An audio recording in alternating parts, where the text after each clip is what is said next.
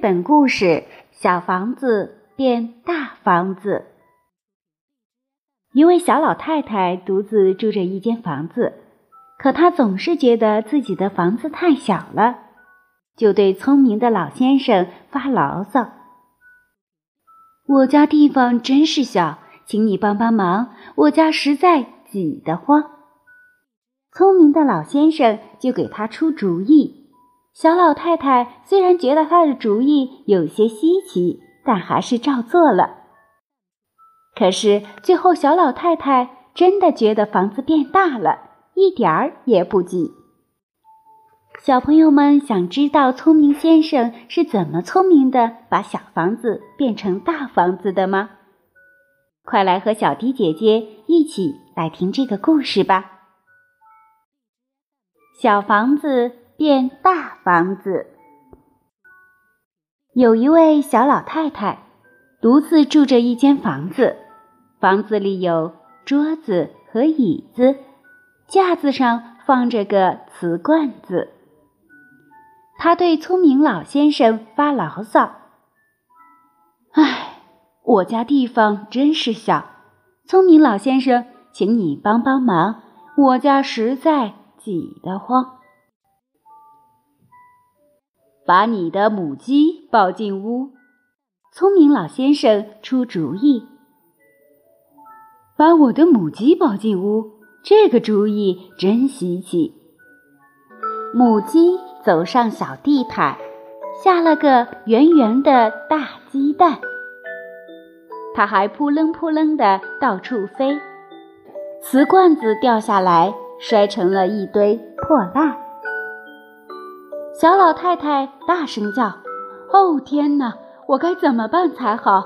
一个呆着已经小，两个呆着可就更加小。我的鼻子直痒痒，想打个喷嚏也没地方。聪明老先生，请你帮帮忙，我家实在挤得慌。把你的山羊牵进屋。”聪明老先生出主意。把我的山羊牵进屋，这个主意真稀奇。山羊咩咩叫，窗帘咬破了，鸡蛋也踩碎了。它还就地一坐，流着口水啃桌腿。小老太太大声叫：“我的妈！哎呦呦！两个呆着已经更加小。”三个呆着，可就更加更加小。母鸡啄山羊，因为山羊身上有跳蚤。我的房子挤得不得了。聪明老先生，请你帮帮忙，我家实在挤得慌。把你的小猪推进屋。聪明老先生出主意。把我的小猪推进屋。这个主意真稀奇。小猪一进屋就把母鸡追，它还打开食品柜，见着好吃的就塞进嘴。小老太太大声叫：“求求你们停下好不好？三个呆着已经更加更加小，四个呆着可就更加更加更加小。”连食品柜里的小猪也都赞成我的话。我的房子小得太可怕，聪明老先生，请你帮帮忙，我家实在挤得慌。把你的奶牛牵进屋。聪明老先生出主意。把我的奶牛牵进屋，这个主意真稀奇。奶牛一进屋就冲小猪扑，它还跳上桌子大跳踢踏舞。小老太太大声叫：“我的天！哎呦呦！四个呆着已经更加更加更加小，五个呆着那就一团糟。我已经烦得不得了，想把头发都扯掉。”我的房子实在小的不能够再小，聪明老先生，请你帮帮忙，我家实在挤得慌。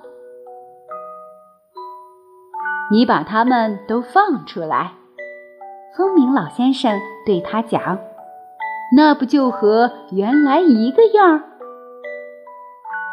小老太太打开窗子，放出了母鸡。哦，好点儿了，我到底能重新打喷嚏。它嘘嘘嘘，放走了山羊，放走了猪。我的房子好像变宽敞。哼吁哼吁，他又把奶牛推出了门。看啊，我的房子现在大得很。谢谢你，聪明老先生，你可帮了我大忙。五个呆着小的不能再小，一个呆着真是宽敞。